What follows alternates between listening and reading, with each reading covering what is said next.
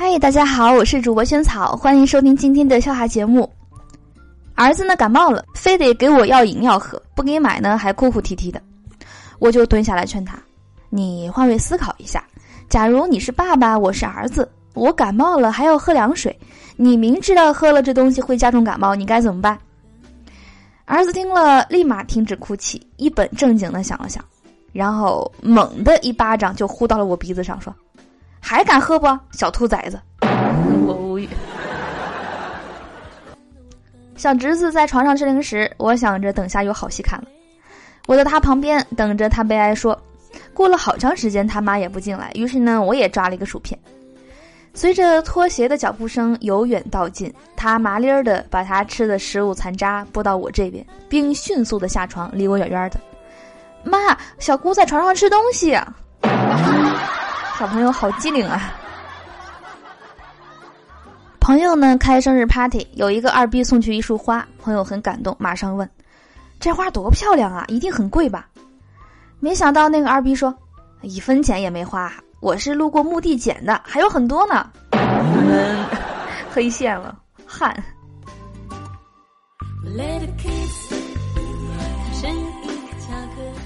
去吃饭结账的时候呢，老板说四十二，我跟老板说：“这饮料钱算了吧。”老板低头又算了算，说：“嗯，饮料三块钱，刚才忘了算了，一共四十五。”不不不，还是收回我的话，你就当我没说好了。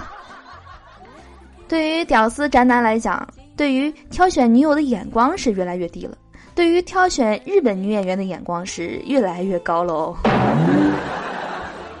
一对夫妻在豪华的餐厅里吃饭，上完菜后呢，老公说：“看起来好好吃啊，快吃吧。”老婆说：“亲爱的，你在家吃饭前不都是要祈祷吗？”老公说：“因为那是在家，而这里的厨师知道怎么做菜。”揭露了真相，老婆做的菜可能不那么好吃。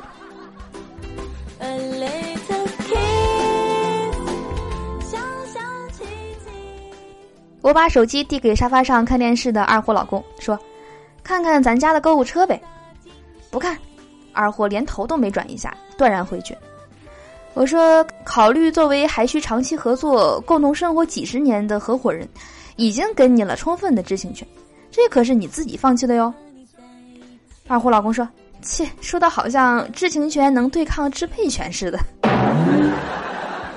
二货老婆来电话说：“老公啊，实线变道红灯左拐闯入逆行非机动车道撞飞一个人要紧吗？”我操，当然要紧了！你人没事吧？啊，没事儿，我倒车不小心蹭到后墙了。刚那个呢，就是随便问问。你现在是不是心里好受点儿？老公说。下辈子你要做什么？我说我要做一条鱼，自由自在的遨游。我说那你呢？老公说我要做抓鱼的人，把你捞上来好好养着。我问可是你咋知道哪个是我呢？老公说嗨，抓最胖的那个就对了。好可爱这段对话。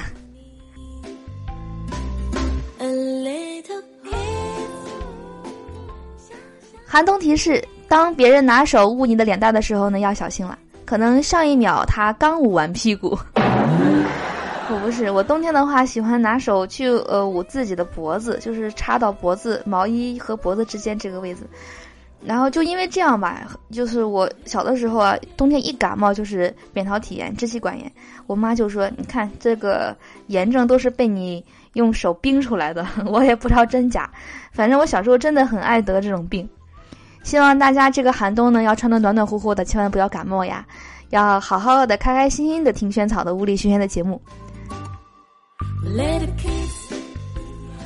好的，那我们今天的节目呢就到这里啦，我们明天的节目再见。最后邀请你关注我们节目的微信公众账号，搜索“物理轩轩”四个字，关注后呢就能够第一时间呢听到节目的最新内容，还能看到文字版的笑话了。好的，那我们今天节目呢就到这里啦，明天见，拜拜。